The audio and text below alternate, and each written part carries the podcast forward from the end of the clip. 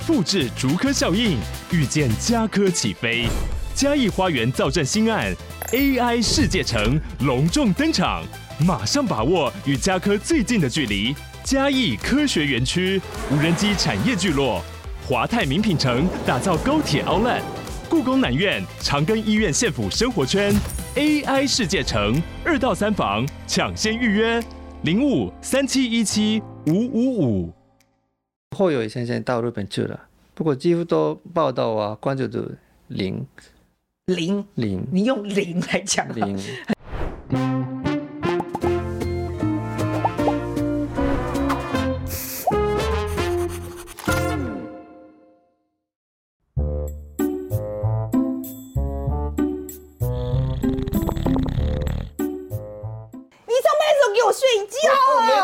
我只是好奇吃了一包，没想到就睡着了。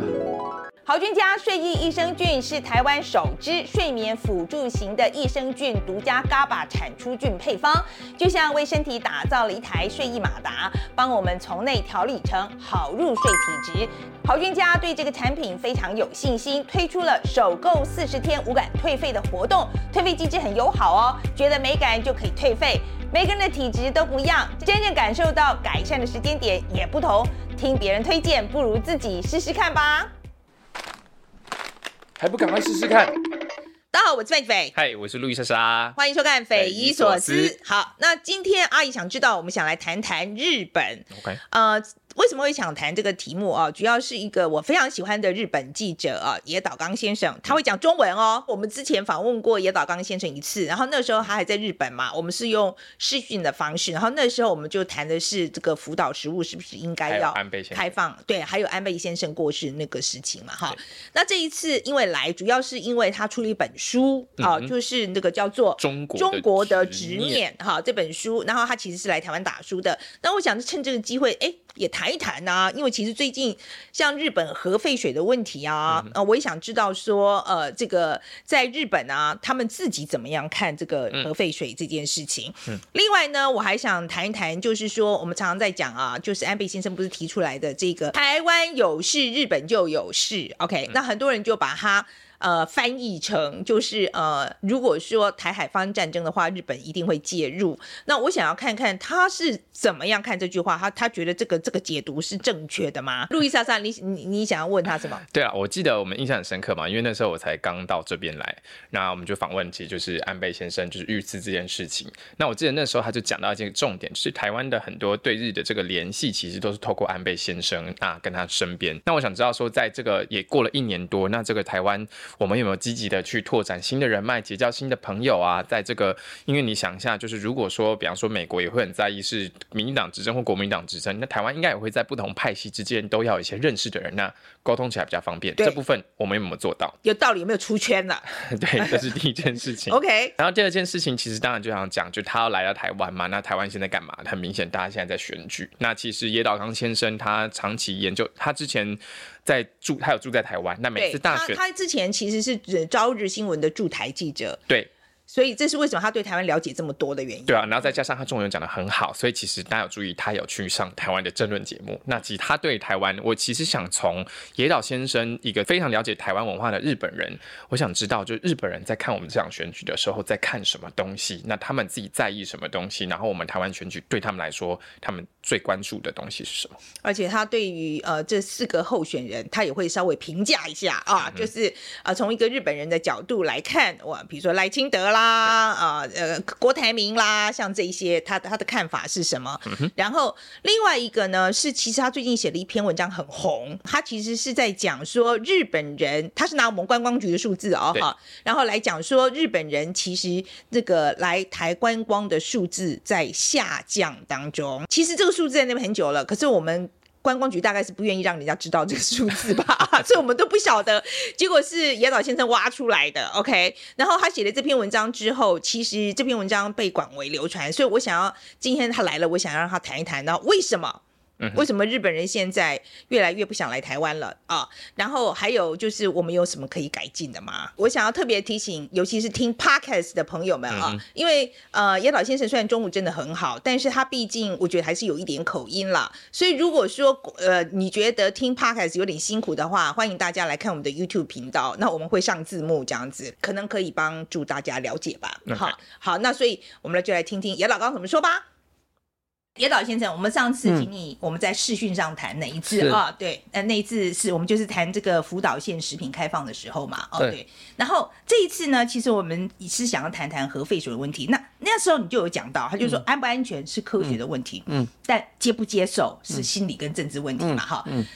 其实，在台湾对于核废水、嗯、这次日本排放核废水这个问题，其实有很大的争议。嗯、但是我想要知道，日本国内自己对于核废水的态度是什么？对。其实这个问题嘛，哎，大家都知道，嗯，就比较复杂，所以我们要两三个层面来分开讲比较好。首先就是，呃，中国你也知道非常强烈的抗议日本吧？那抗议之前，日本舆论的的确是有一个有一些声音，就是第一，我们比较讨厌东京电力公司。日本政府的做法，我们对这个东京电力还有日本政府的批评非常的大。同时，他们有时候就是把这个一些科学的数字嘛，也是我有可能就会操作嘛，所以有一些人很担心，所以是批评的声音就蛮大的。不过呢，这非非常奇妙了嘛，因为中国禁止日本所有的啊、海产品，然后他们打了很多骚扰电话。几千个白，那是他们到很多乱打了嘛，连续一些这个拉面店都被 就是被那个什么，就是被骚扰嘛。所以现在日本全民都一致的，就是有一个强烈的反感，而且就是很也是很支持，并且是很支持日本政府。所以呢，反对的声音是变了很少。那但是呢，我我这个问题是要非常要强调的一点是，但就。安全层面呢、可能是我们可以相某种程度相信日本政府，他们呃做了，可能是有一些努力了，然后国际机关也都认定还 OK。不过，还是我们给周边的国家带来了一些麻烦，心理上面的困扰。所以呢，安不安全是我们假设是日本政府做得到，也是接不接受是外国每个国家每个国民。要决定的，而且我们都没有办法，就我们都不应该，呃，就是。呃，批评如果有一个国家不接受，也我我们都不能批评了。所以你说这一次，因为中国民众因为反对这个核废水，嗯，啊、呃，就是排放的这个东西，嗯、然后打了很多电话到、嗯、到这个日本国内去，对，就说我我知道他们真的是乱打、欸，就是一般民众，他不是，我本来以为说他只是打，比如说什么什么日本的什么什么机构，政府机构不是、啊，他不是，他是一般人，他都打去骚扰这样子，就是、对对，一些拉面店啦，或者是是跟福岛无关的地方。政府，反正就是他们找到一个电话号码就打，所以说又回到这个中国政府的态度嘛，我我们都可以不接受啊。不过前面全部都禁止日本海产品，可以吗？我觉得这个某种程度违反这个世界贸自由贸易的那个规定了，而且打了那么多就是骚扰电话，OK 吗？应该是不 OK 吧？几千几万的电话一直都我们被打吗？好像是，哎，我们做做什么坏？坏事，其实当然是我们都比较不好意思，所以中国人不买没关系。不过那个电话嘛，也是中国政府没有禁止，也没有要求民众冷静行动，等于是默默认。所以是我们的反感是本来是对这个东东京电力的反感，变成是对中国政府的反感。所以是也是这个现在的政府是哇很开心。因为所有的批评都转移到这个中国那边去了。嗯，其实其实反而中国还帮了个忙。对，帮了很大的忙。帮了很大的忙。对，本来要攻击安田政府，就变成是，哎，他们半点政府就是，哇，非常感谢中北京这样子。嗯那这次核废水的事件啊、哦，我想那个反对的强度来讲，你刚刚也讲到嘛，这个邻近国家其实的确真的反对的声音很多了啊、哦。那我们台湾的话，我们的这个驻日代表谢长廷他说是微量放射元元素对于身体有益哈、哦，我其实不大同意这个话，but anyway，我的意思就是说，在谢长廷的语言是每次都很。很很难听懂了。你你自己听到这句话的时候，你感想怎么样？我就说，他可能用某种那个幽默来呃处理这个问题嘛。不过可能说的还人家都听不懂，或者是误会。反正就是他讲的可能不是那么的好，因为他是外交官嘛，本身是外，本身是政治家，嗯，不过现在是外交官，所以说说话需要一个啊、呃、拿捏。那这个呢，你这就拿就是不做的不好。那我们接下来我们谈一谈那个日中关系哈、嗯。好，那我们上次访问的时候，我们有提到这个后安倍时代那个日本政坛嘛。哈、嗯，那在安倍过世之后，嗯、其实大家都很担心啊、嗯，就是说可能怕中就日本会不会变得比相对之下比较亲中这样子。好，那你觉得现在中日关系？呃，那时候你有讲到，他说你觉得这个中日关系是不可能回去的，嗯，就是不可能像以前就更亲近，哎、欸，不可能那么好。那你现在觉得这个中日关系无法逆差，没、嗯、没无法逆转，哈、嗯，你还是觉得这样子吗？嗯、然后还有这个中日关系现在急剧下降，这个原因是什么？哦、呃，日本没有变了，我相信台湾也没有很大的变化，就是中国那边变了很大。就是习近平先生执政之后，我们觉得中国变了，所以是呃日本社会、日本政府，嗯，包括我长期观察这些中国的呃作家学者都一致认为，呃这一次中日关系的这些问题啊，都是自嗯就坐在对方那边。嗯，之前例如说小泉首相的时代的一些历史问题，或者是靖国神社参拜的问题，日本国内有很多声音，而且很大有一些嗯，真的是大媒体或者是记者都有一些人站在中国的立场上，也是批评日本小泉政府。不过现在几乎都没有这样的声音，因为呃。例如说，这一次对刚刚那个处核核核废的那个处理水的问题，中国的做法对吗？我们一直认为不对。那台湾去年的军演，诶，他们的导弹打到我们的呃这个经济水域里面，这是他我们哪里有做？好像没有。那台湾也是只是接受菲洛西访问，还是被打成那样子吗？我觉得他他他们不对，对，通通都是。嗯，造成我们的那个认认识就是，哎，这次中国真的是做的太过分，所以是安典先生、安田首相，他本来是思想上面是比较亲中的，所以中国政府他逐渐开始逐渐，很期待他一定可以改进我们的那个中日关系，然后也期待他对台湾很冷漠。不过逐渐两年已经，就我们发现。没有这种事情了，为什么？因为第一个是世界，包括美国，包括欧洲，都一致认为台湾海峡的稳定很重要，而且不要改变现状。这个几乎是站在台湾的立场，所以是整个的环境是，就是安，虽然是安点先生心理上面他想什么没有关系，大或计划已经是要求他对中国态度要强硬。包括民意也是，所以是民民意支持政府，也看到民意这么强硬，就他们也可以这么做。但是这有一点像台湾情况一样嘛，就是他们越背的越往这个呃离，就是不喜欢中国的那个方向了，都是反效果。OK，嗯，好，那我所以我觉得可以看得出来，日本跟中国在尤其在政治上的关系，现在我们讲的是渐行渐远，这个没有问题哈。但是跟中国做生意这个事情，不能说断就断，不能说断就断。但是高科技的部分呢，就不要给他，好。可是我我老实讲，这个中间平衡有点困难了啊，就是说你你这个这个东西要到底要怎么样做？那另外一个是，我觉得在外交上，你说我我觉得我要离你远一点，但是在经济上的依存度，这两个又要怎么平衡呢？嗯，对啊，这个是才这，所以我这本书的一个概念就是，呃，在台湾发生的事情，呃，总有一天在我们世界会发生。台湾早就有这样的问题嘛，我我心理上稍微离你远一点，不过经济上越来越接近。不过呢，虽然是有经济上面有一些依赖，不过你把你的灵魂要卖掉吗？不会吧。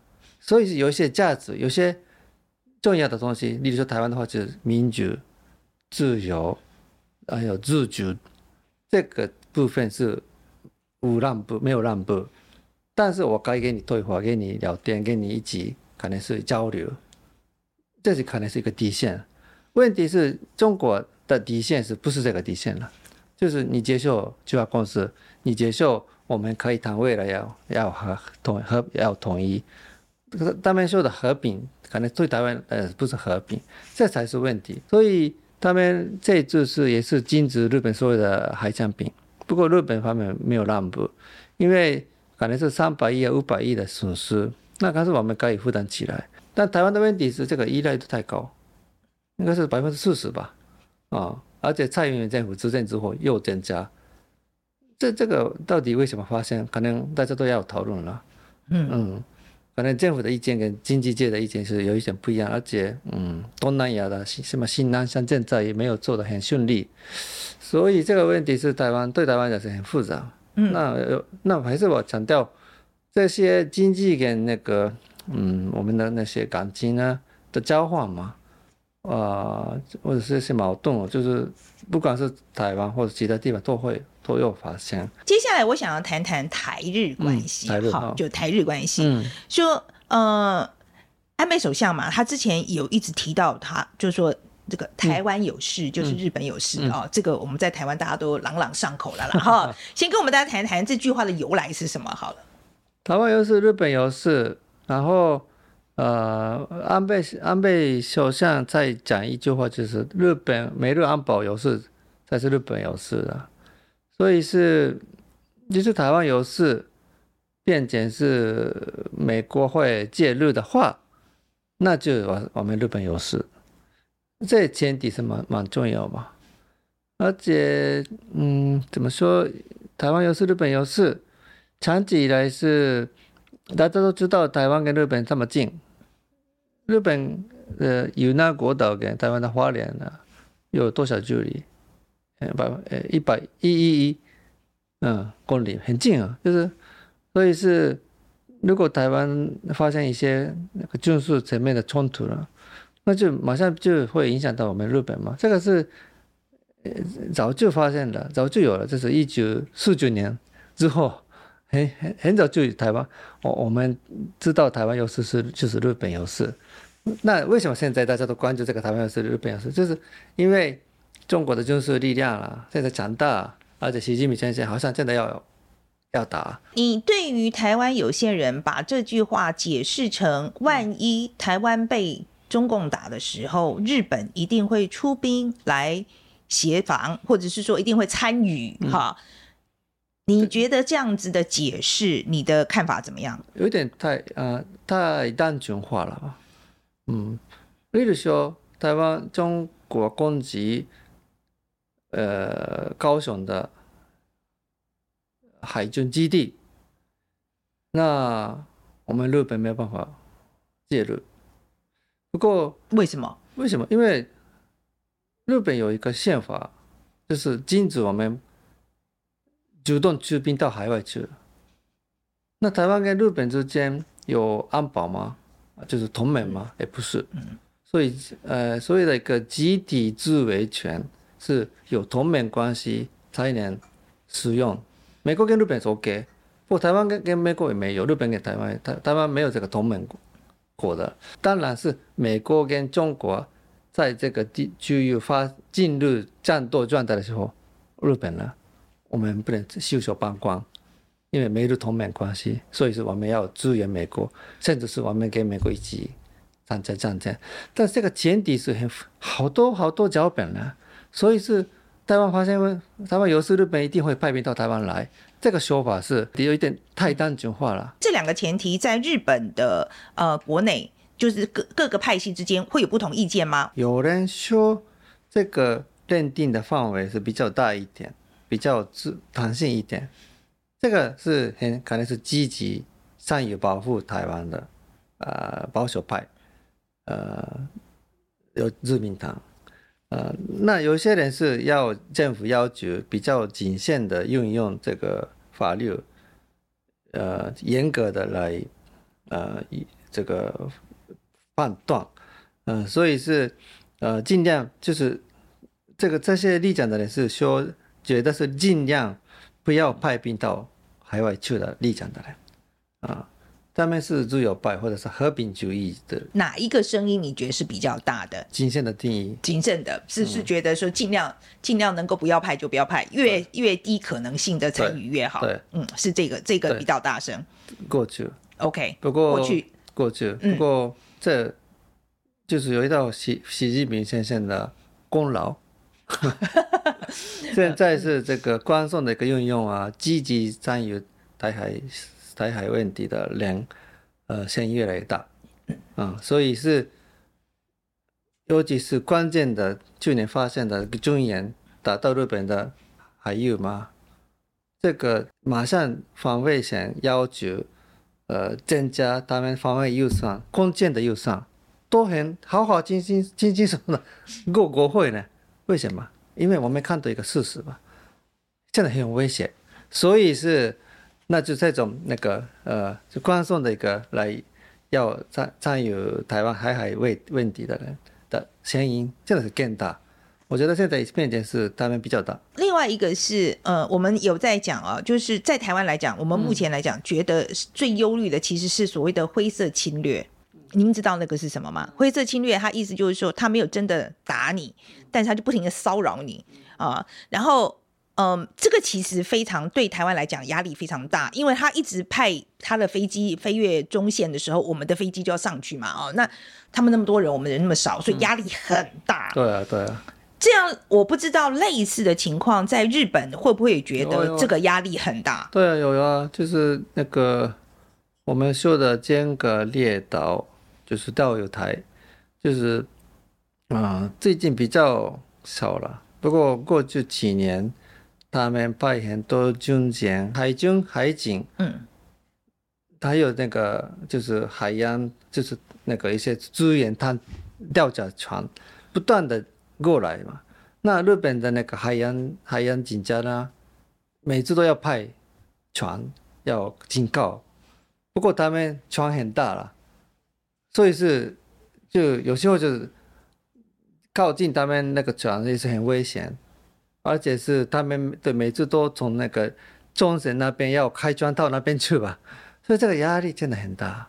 而且他们无限好像无限的转过来吧，他们可能是转很多，而且人力很多嘛。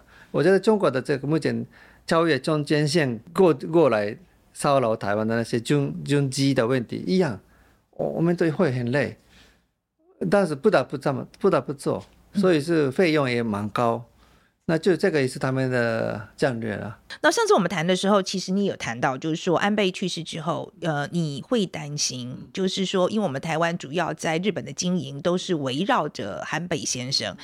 那你呃，现在有一段时间了，那您觉得台湾在这方面的，嗯、就是安倍以外的啊，这个这个，就是在台日关系上面的建立上面，你觉得这几年有没有？做出这个圈子了。我觉得这一两年看到的事情是没有很大的变化，可能唯一的例唯一例外是马先太郎先生来台湾演讲嘛。那他他的立场不是跟安倍先生安倍先生一样不一样，就是他是也是传统上面是属于是亲中的一个派系，而且他也不是什么近代派了。不过他也代表日本。某种程度代表代表日本政治的政治界来台湾讲那些呃，就是中国来讲是比较不好听的话。那意思是呃，可能是台湾如果能够成功的邀请他来台湾的话，就我觉得一个外交的一个非常好的一个突破。但是整体来说，是我看台湾目前能够找到新的很多亲台派或者是朋友的话，可能是我比较这个部分比较没有看，我觉得其他部分没有看得到啊。嗯。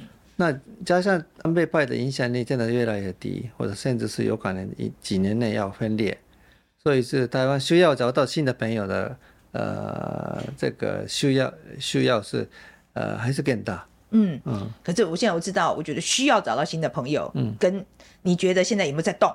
你觉得他们有没有努力在动？嗯，这个部分可能他们说我在我们在努力，不过还没有看到很大的那个。结果突破了。你刚刚也提到吧，就是麻生太郎先生，这是自民党的副总裁，他来台湾嘛，哈，然后呃，他有受到总统的接见，然后还有党公职的身份，他也提到说，日美台要做好战斗的心理准备啊。你觉得他这句话的意思是什么？他是有在讲，觉得我们台湾没有做好这个心理准备吗？他有这个意思吗？没有啊，就是那句话是我觉得一半是给日本人听，嗯。因为现在民进党政府嘛，是呃已经有这种的一个态度了。然后，不过日本当然日本方面有很多声音，然后党自民党政府也有很多声音，所以是可能是代他代表日本来台湾，然后呃他的那个演讲是一定会很多人去听，那导那就一定会就是有一个意图了，就是现在。呃，台海问题上面，我们需要的是团结。那台湾、日本、美国或者菲律宾、韩国，要面对目前中国的崛起，应该要建立一个共同的一个就是机制，然后就是来靠死中国。如果你们要，你们更要那个呃有什么意图，就是要做什么的，那就我们都不会。呃，不会沉默了，那种态度是给他们看到一个态度是蛮重要。那还有一个问题是，我觉得他这个来这个之后，应该是有一个选择性的。那台湾目前是面临一个选举嘛，那在这个安全层面是有很多声音，因为每个政党都不同的意见嘛。但是至于是安这个安全问题层上面，我们日本希望啊台湾有很多，台湾不会出现很多。呃，不确定性的一个地方的意思是，就是这个跟中国的的关系层面呢、啊，如果万一成立，也，万一出现这个政党轮替，也我们日本不期待很大的变化，希望就维持跟美国、日本友好的一个关系。刚才讲我们讲到美日，嗯、他讲的是美日美台要做好这个战斗心理准备嘛，哈、嗯。可是我觉得我们台湾为什么都不谈韩国啊？哦，你懂我意思吗？然后这次在核废水这个问题里面，其实很多人就在讲说，讲到这个韩国的这个态度这样子啊，呃，那我们也知道说，美国一直在提倡，他希望说日本跟韩国关系可以搞好一点这样子。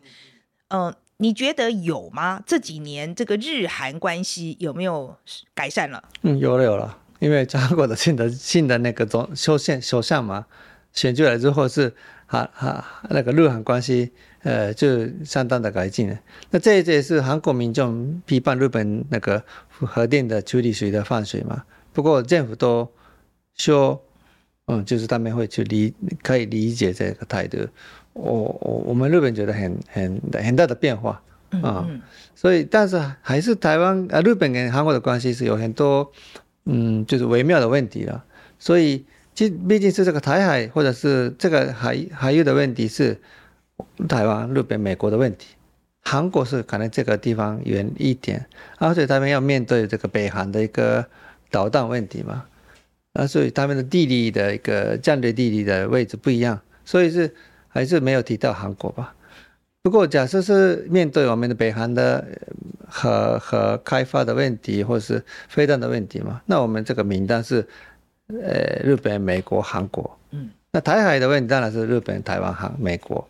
所以是这样的一个，我我觉得这样有这样的意图了。嗯嗯嗯。不过日本跟韩国的关系，你觉得能够改善这件事情，你有没有觉得，嗯、呃，你自己有觉得意外吗？其实韩国的问题是有韩那个日韩的关系，有一些地方是呃，他们国内的政治问题的那个影响之下，一直都被利用的。所以是就是意思是。那个在野党打日本，我赚到票；或者是执政党打日本，赚到猪猪猪。所以是呃，过去的政府嘛，就是不管是你有什么政治立场立场，你要你要你要人民支持的时候就打日本，这个恶性循环一直都在。其实民间的交流层面啊，台湾、日本跟韩国啊，就是都是没有太多的那些，嗯，就是意意见的那个不懂嘛。因为我们没有太多理由是跟他们那么的打的那么，呃，这个就是打那么久了。嗯。但是其实日本社会啊，很多那个仇恨的声音也蛮多。仇恨的声音，仇恨还是蛮大的。蛮大的。嗯。呃，网络。其实，在现在也还是。现在还是对，所以，例如说我在。我很多那个文章前面，文章下面写日本政府要跟跟韩国改进关系啊，或者是这些就是韩国有些美食啊，或者是文化还蛮蛮好的了，马上被一些仇恨派在网络，就是他们是算是网络右翼啊，台湾也有很多这些人吧，有有有有有，对，是很就是他们真的有的没有的都。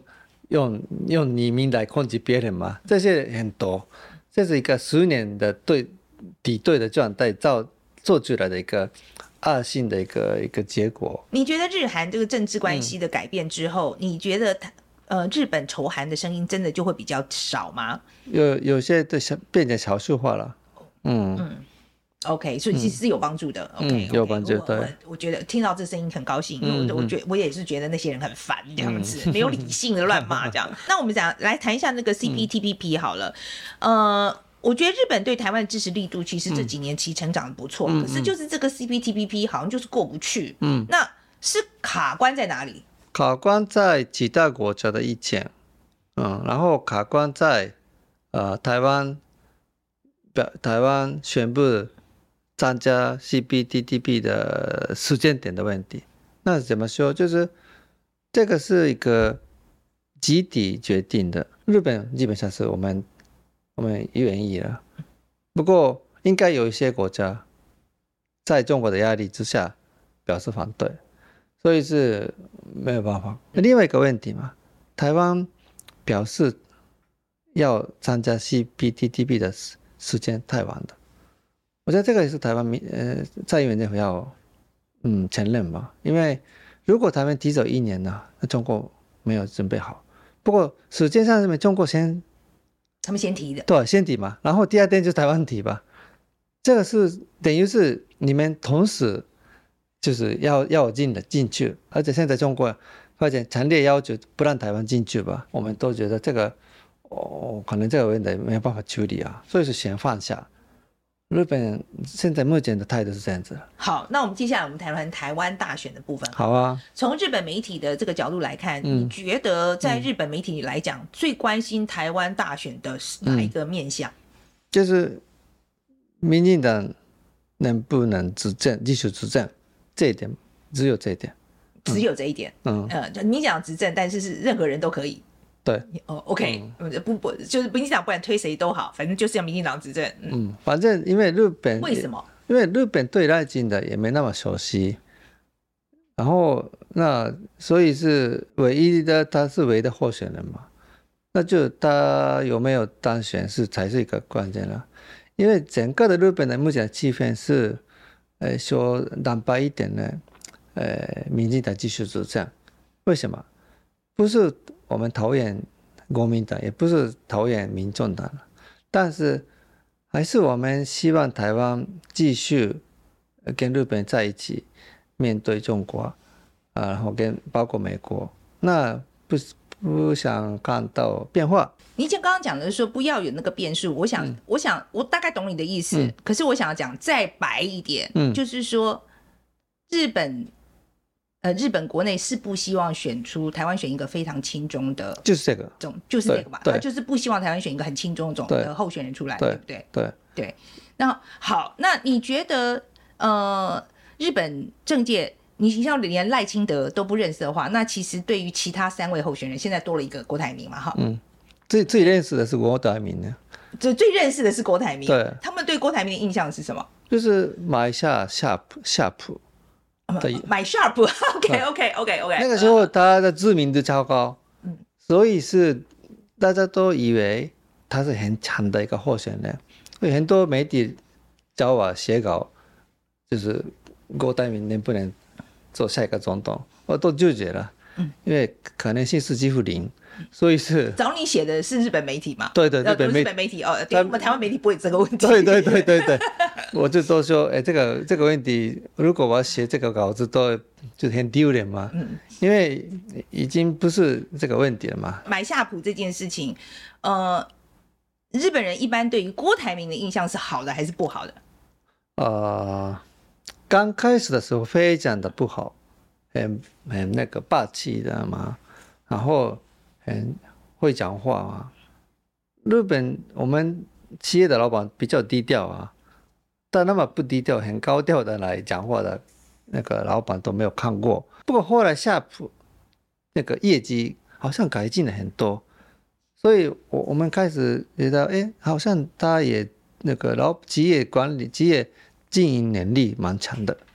那就是，所以是现在评价是一半一半了。赖清德好了，嗯、我知道你刚刚讲的说不是很了解，嗯、但是我们可以谈谈，就是对他的印象，就初步的印象是什么？比较精准的媒体，或是他也或者是他们翻译台湾的《中国时报》啊，或者是一些反反民进党的媒体，说他是什么台独主义者的，所以是有一些人担心。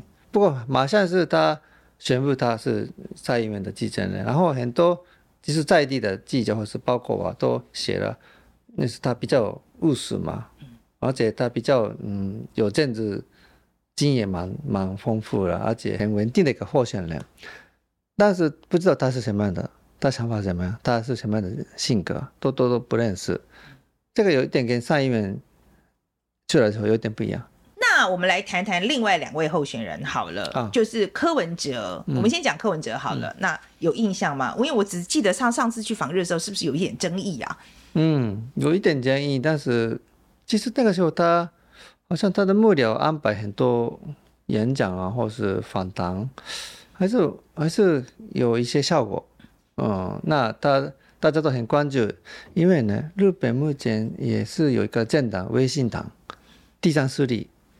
呃，快速成长，有一点像台湾的民众党，他们批评执政党，也批评在野党，走中间，就就就优势，所以是哇，民众也蛮喜欢他，而且他那个时候是安排了一些不做的访谈或者记者会，这个在日本媒体里面有很多报道，所以蛮蛮蛮被关注的。那反过来就是后友宜先生到日本去了。不过几乎都报道啊，关注度零，零零，你用零来讲，零，就 是为什么会到零的程度？你觉得为什么？嗯，可能是幕僚安排的问题，没有那么的周到，或者是他的论述也，嗯，还没准备好，有种种理由的，嗯，这个一个公关的战略的问题嘛。我不太清楚，但是关注度是很低。可是这四位候选人让你感觉哪一位是最了解日本的呢？不用那个疑问，就是赖清德，因为他一直都嗯关心日本，然后来日本的，其实那个他在台南市长的时候嘛，来了好多次，然后他也是把自己的现在某种程度是定位是，呃，他要经营台日关系的这些方向嘛。所以是他可能对跟其他候选人比较起来，他就蛮了解日本的。我想谈一谈，就你最近写了一篇文章嘛，哦哦、就是那个旅游的，旅游有关旅游的那个。你就是说日本人现在不来台湾了，嗯、不能说这样讲太有点那个了，嗯、就是从数据上来看，嗯、日本人现在来台湾的兴趣减低了。嗯，嗯你可以跟我们谈一谈，你你觉得为什么？为什么？对，当然是汇率的理由是最大吧。呃，以前我们日本人认识的台湾，享受台湾的时候，啊，这些好吃的东西这么便宜，或者是这些很舒服的按摩也是这么划算，啊，对，那比在日本国内旅游更便宜、更划算，而且台湾人很亲切。现在是过了疫情之后，就跟日本、就韩国。跟就台湾的比较起来的话，就韩国的五，日本是啊，台湾是二，嗯，就是五比二的这个程度，所以有一点就是差距。那我就在对这个问题做一些分析写稿，那就引起很多人的注意。那我的意见是很简单，台湾的观光需要多元化，啊、嗯，故呃这个故宫啊、九份啊、嗯小笼包都很好，但是已经我们看了太多次。那台北以外，就是台中、台南、高雄啊、东海岸、屏东、宜兰，我我我自己知道很多，所以很多地方日本人会喜欢，但是还是台湾人、台湾的旅游业业没有开发一个很好的产品，呃，带日本到其他地方去，这个有点可惜，而且这个需要的，因为日元贬值的，台台币又靠了，那就是所以那个高单制的那个旅游是目前是台湾是需要的一个地方向，不过现在是台北的话呢，只能便宜的消费。为主吧，所以是这一点是需要改变了。那另外一个是服务的问题嘛，对，就是你也知道台湾的一些饭店啦，消费就是消费很贵，价格很贵，不过服务啊还是那个设备啊，都都都还是可能不到这个。费用的一个一个一个水平，所以是，呃，这一点是蛮我我觉得蛮遗憾啦。我其实自己也觉得啦，嗯、我就我我我有太多朋友跟我讲说，在台湾这个住旅馆好贵，嗯、然后那个又没有那个价值。对，就是没有价值，没有那个价值，复合的复合的价值对价值的。对，所以说，所以说这个可能要赶快改进，缺乏多元的魅力了。嗯嗯嗯，你讲到多元的魅力，你可不可以给我们举一两个地方？你觉得对于日本人来讲会有吸引力的？嗯、好，例如说嘛，离台湾比较近的是啊、呃，伊朗。那伊朗呢，我就是南方澳的海鲜啊，好吃，然后罗东的夜市很好玩，然后那个礁溪的温泉，哇，很好。很很很快乐，很很好啊。然后那些有个卡巴浪啊的一个买酒或喝酒都不错。其实宜兰是一个离台湾距离蛮没那么远，可以两天或是三天，但甚至是一天都可以。不过我现我问很多日本朋友，有没有一些旅行社带你带过你就带你去呃宜兰吗？大家都是没有。为什么呢？我不知道，奇怪啊，就是他们有可能是比较懒惰。也麻烦，或者不知道，就是没有救过。这一次我知道你出了一个书啊，叫做《中国的执念》。执念哈，这个书在讲什么？这个执念是指什么？就是简单来说嘛，嗯，就是中国会不会放弃台湾？就是放弃台湾的意思是放弃统一？我觉得绝对不会。那中国为了经济，或者是为了国际名誉？就会放弃台湾统一吗？我觉得不会，因为对中国来说，台湾问题不是政策，政策是可以变化了，还可以考量很多现实。不过，所以大家都会误会了，经济跟政治也有时候可以交换，但是台湾问题层面是不会发生。对中共还有中国的政府来说，台湾统一、台湾国家统一是。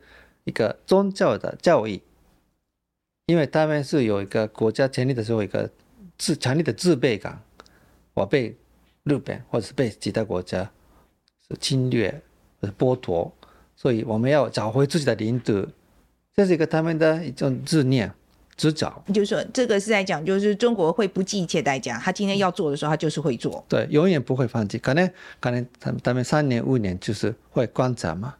啊、呃，但是是总有一天会会发动，我就告诉日本人，我我们都也不要期待，呃，这个和平统一目前很难期待了，所以说我们要尽量告诉中国，你们发动武力，就是一个不好不这个不好的选择，你们会损失很多。就是我们尽量每每个国家都要说服说服中国，不要这么做，同时日本要鼓励台湾。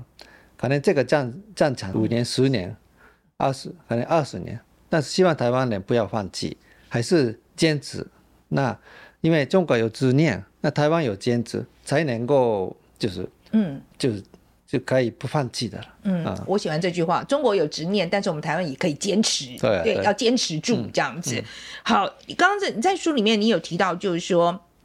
呃，就台湾呢、啊，有有点像是矿坑里面的金丝雀，嗯，对，我这个是很熟悉这一个比喻啦，哈、嗯。它因为因为在矿坑里面放一个金丝雀，嗯、就是万一这个矿坑比如说有瓦斯毒气漏出来的时候，嗯、金丝雀是第一个死的嘛？对、对，好，所以这个意意意喻是这个啦，是是是就是说万一这要出事的时候，金丝雀是会第一个知道的，而且是第一个牺牲的。已已经是香港了嘛？嗯，不过香港是香港的金丝雀是已经死了嘛？嗯，就是下一个金丝雀是哪一个？嗯，这是台湾的。那这个.这个不不能否认的一个事实。嗯、那金丝雀不能够只等人救嘛？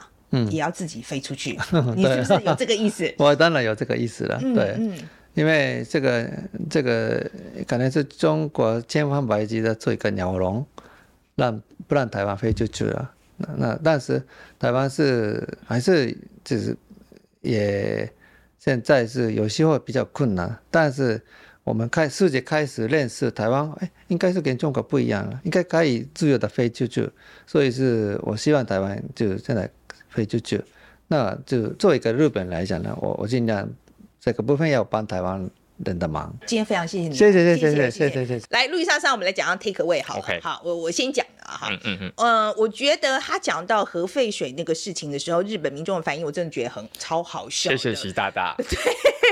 就说本来日本民众对于自己政府是有很多怨言的，对啊，觉得他们的处理不透明啦，然后也怀疑他们的这个数据到底精不精确啦，啊、哦、啊，结果因为呃，就是中国民众一直打电话去东京骚扰他们的民众之后，他们大家非常的生气，就反而就。就大家民怨外销，完全就外销给中国，对，完全就流到中国去了。我我觉得真的超好笑。我觉得那个民族主义在操作，真的要很小心啊。所以你，所以你也这样可以理解，为什么中国只要每次内部有问题，就是想办法把它倒给别人，因为就是很好用啊，就会一直用。对啊，可是我，然后，所以我也要再讲啊，就是我们自己在操作这个事情的时候啊，也要注意这件事情啦。你操作民族，就是这个操用民族主义来操作的时候，就很容。容易就是会 backfire 嘛，因为它实在太难控制了，嗯，它就是不会达到你想要达到的效果，嗯，OK，所以这个事情我觉得很好笑。那另外一个是我印象很深刻的是，我真的没有想到，我们台湾四个大选候选人里面，在日本知名度最大的是郭台铭，郭台铭，对啊，那当然他一讲就说，当然他买夏普这件事情，嗯、你哦，我就是哦，没有错，没有错，的确是是是买夏普这个事情。这是你的 take away 啊。我 take away 是，我觉得关键不在后面嘛？就是问他说，就是他说，啊，这个侯友谊有访日，可是他的大家对他印象是零。对。零零 对，我觉得超好笑。